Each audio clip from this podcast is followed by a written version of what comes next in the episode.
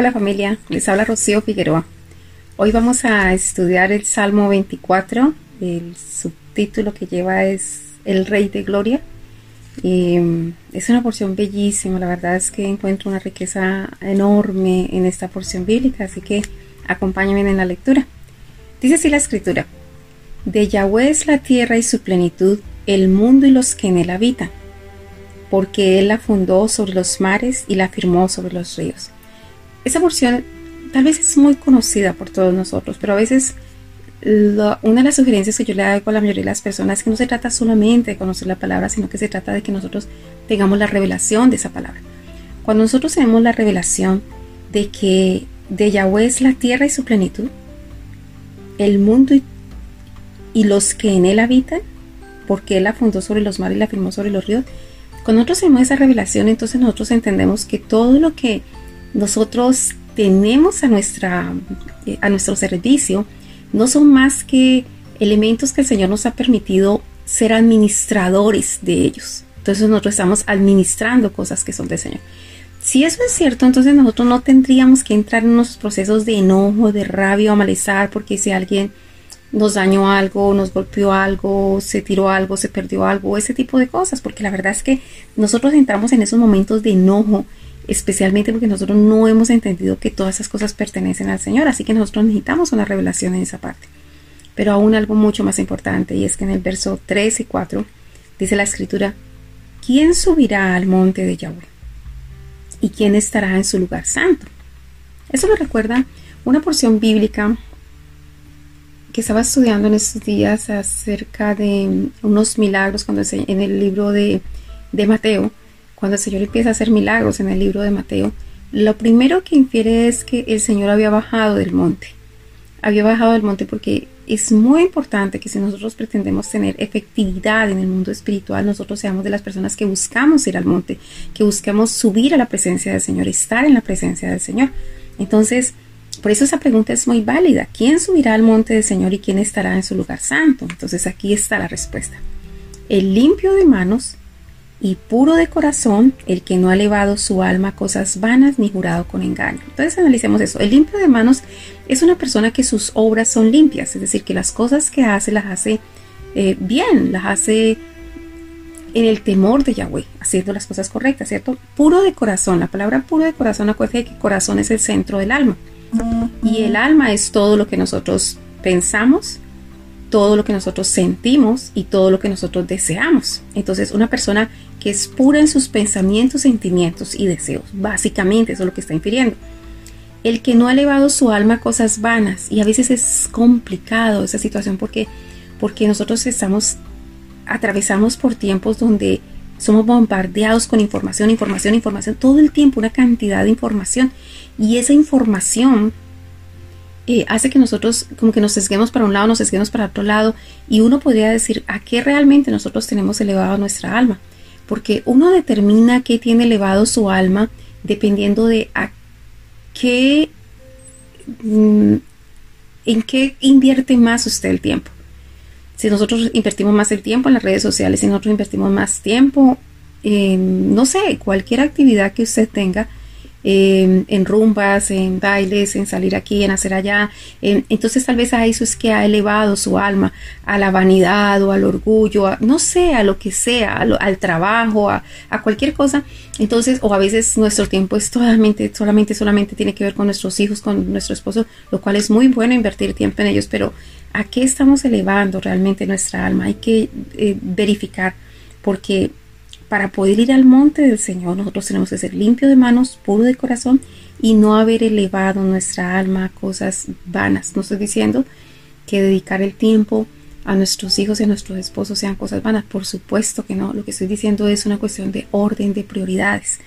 Entonces dice, ni jurado con engaño, es decir, una persona de verdad, que vive la verdad, que ama la verdad. Esa es una persona que permanece y va al monte santo y a la presencia del Señor. Verso 5. Aquí viene la recompensa, dice. Él recibirá bendición de Yahweh y justicia del Dios de salvación. Qué bendición tan grande. Recibir la bendición de Yahweh, eso es lo que nosotros necesitamos todo el tiempo. Es como cuando vamos al Señor y nosotros esperamos por una bendición. Es la bendición del Padre es fundamental en nuestras vidas. Nosotros necesitamos entender la revelación de, de la bendición, porque yo recuerdo en mi niñez, cuando antes de uno salir de la casa, uno siempre iba, la bendición papá, la bendición mamá, la bendición era fundamental antes de salir de la casa. De igual manera, nosotros necesitamos con mucha más razón la bendición del Padre en todo tiempo. Y, saber que si nosotros vamos al monte, nosotros allí vamos a recibir la bendición del Señor y la justicia del Dios de salvación. Eso de la justicia del Dios de salvación es que nos vamos a ver envueltos a veces en situaciones donde necesitamos su salvación, pero su justicia siempre nos va a levantar. Y más que la justicia por las cosas que nosotros hacemos, más la justicia que Él nos ha imputado a través de la sangre preciosa del Señor Jesucristo, la cual pagó por nosotros. Pero hay también una injusticia impartida y es una justicia que se va logrando y se va logrando en el proceso en que nosotros queremos ser perfeccionados en el Señor. Dice, bueno, eso ya es un estudio mucho más completo en el libro de Romanos que habla de los diferentes tipos de justicia. Verso 6, dice así. Tal es la generación de los que le buscan, de los que buscan tu rostro, oh Dios de Jacob.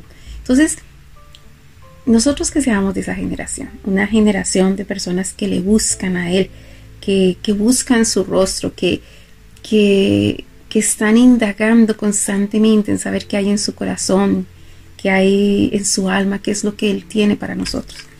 Y aquí viene una porción que es posiblemente la porción que más me gusta en esta en este capítulo y es que es ese llamado, dice, alzaos oh puertas vuestras cabezas y alzaos vosotros puertas eternas y entrará el Rey de Gloria. ¿Qué es lo que está diciendo?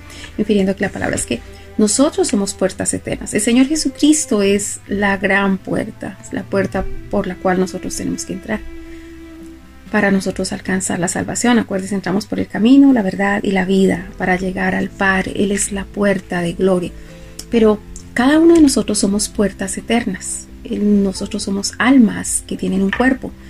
Eso quiere decir que somos puertas eternas. ¿Qué significa exactamente eso? Esa puerta que somos nosotros, por aquí puede pasar todo el bien o todo el mal. ¿A quién le va a abrir usted la puerta? Usted recuerda aquella porción bíblica en la que el Señor le manda una mensaje a la iglesia y dice, he aquí yo estoy a la puerta y llamo. Si alguno oye mi voz y abre la puerta, yo entraré en él y cenaré con él, tendré intimidad con él. Ese es el deseo del Señor. El deseo del Señor es que nosotros eh, entremos en él, entremos en su puerta y que él entre en nosotros. A veces suena como un poquito paradójico, ¿cómo puede ser así? Pero es así. La, la escritura dice en el libro de Juan que nosotros en él y él en nosotros, porque separados de él nada podemos hacer. Entonces, que nosotros podamos activar eso. Nosotros necesitamos tener al Señor dentro de nosotros, pero saber que nosotros estamos en Él, que estamos moviéndonos en Él. Entonces aquí ya tiene validez, mucho más claridad esto. Alzaos, oh puertas, vuestras cabezas, y alzaos vosotros, puertas eternas, y entrará el Rey de Gloria. Él quiere entrar a través de usted. Es como si, acuérdese que nuestro Dios, el reino de Él, es un reino eterno en los cielos. Si nosotros permitimos que Él entre a través de nosotros, pues el reino de Dios se establece aquí. Entonces dice en verso 8, ¿quién es ese rey de gloria? Yahweh, el fuerte y valiente, Yahweh, el poderoso en batalla. Alzaos, oh puertas, vuestras cabezas, y alzaos vosotras, puertas eternas, y entrará el rey de gloria. ¿Quién es el rey de gloria? Yahweh de los ejércitos es el rey de gloria. Entonces, Qué porción tan hermosa. Y, analicemos la palabra gloria, porque a veces nosotros creemos saber las definiciones de la palabra, pero a veces no las tenemos tan claras. Entonces, la palabra gloria, lo que implica la palabra gloria es, em, yo siempre para poderte como que dar una explicación más clara de esto, pienso en una película épica. Pongamos el rey Arturo, por decir algo. Entonces, dos reinos están peleando. Acá está el castillo de un reino, acá está el castillo de un reino, y van a un campo de batalla y ahí tienen una batalla, tienen una pelea. Después de esa pelea, uno de ellos gana. El que gana se va en victoria. Cuando él llega a su sitio, él ganó la batalla, toda la gente le alaba, le alaba y lo engrandece porque él ganó la batalla. Bueno, de igual manera, cuando nosotros permitimos que el Señor gane batallas en nuestras vidas, por ejemplo, una persona está luchando con las drogas, una persona está luchando con la mentira, con pornografía, con cualquier, cualquiera de las luchas que pueda tener una persona, eh, con el hablar mal de los demás, lo que sea. Cuando una persona está luchando con ese tipo de cosas, si le permite al Señor ganar esa batalla en su vida, usted le da la gloria al Señor. Y entonces aquí ya hace mucho más sentido aquella porción bíblica, aquella promesa que dice, Dios concederá las peticiones de tu corazón de acuerdo a sus riquezas en gloria. Entonces, ¿cómo yo le doy riquezas en gloria a nuestro Dios? No es solamente diciendo, gloria a Dios, gloria a Dios, gloria a Dios, no, es mucho más que eso. Darle la gloria a Dios es que usted está en una situación en la que posiblemente, aparentemente, lo mejor que usted puede hacer es mentir para verse bien delante de los demás, para no tener mayor conflicto, para ese tipo de cosas. Pero usted decide no mentir. Cuando usted decide no mentir y ser una persona que hable la verdad, aunque las cosas se pongan muy complicadas, usted le dio la gloria a Dios. Pero si usted decide mentir, usted le dio la gloria a Satanás. ¿A quién le va a dar la gloria? Porque la idea es que nosotros permitamos que a través de nosotros pase el Rey de Gloria. Él quiere ganar todas las batallas en nuestra vida, no importa cuál lucha nosotros tengamos. Él ya venció en la cruz del Calvario, Él nos presenta a nosotros todo este plan porque Él quiere, Él ya ganó, lo único que nosotros tenemos que hacer es tomar esa, esa, mm, esa victoria en nuestras vidas, pero para tomarla nosotros necesitamos que Él trascienda todo nuestro ser, que Él entre en nuestras vidas. Entonces, abramos nuestras puertas, abramos la puerta de nuestra alma y permitamos que entre el Rey de Gloria y démosle riquezas en gloria a Él. En vez de mentir, decir la verdad, en vez de enojarse, tener paciencia con los demás, en vez de, de cobrar una deuda, eh, tener como ceder derechos, en vez de, de juzgar a una persona, amarles, amarles. Cada vez que nosotros hacemos la parte que el Señor nos dijo, nosotros estamos dándole gloria a nuestro Rey, gloria a nuestro Dios. Y entonces, recuerde la promesa, Dios concederá las peticiones de tu corazón conforme a sus riquezas en gloria. Que la gracia del Señor sea con todos ustedes. Un abrazo y mil bendiciones. Bye.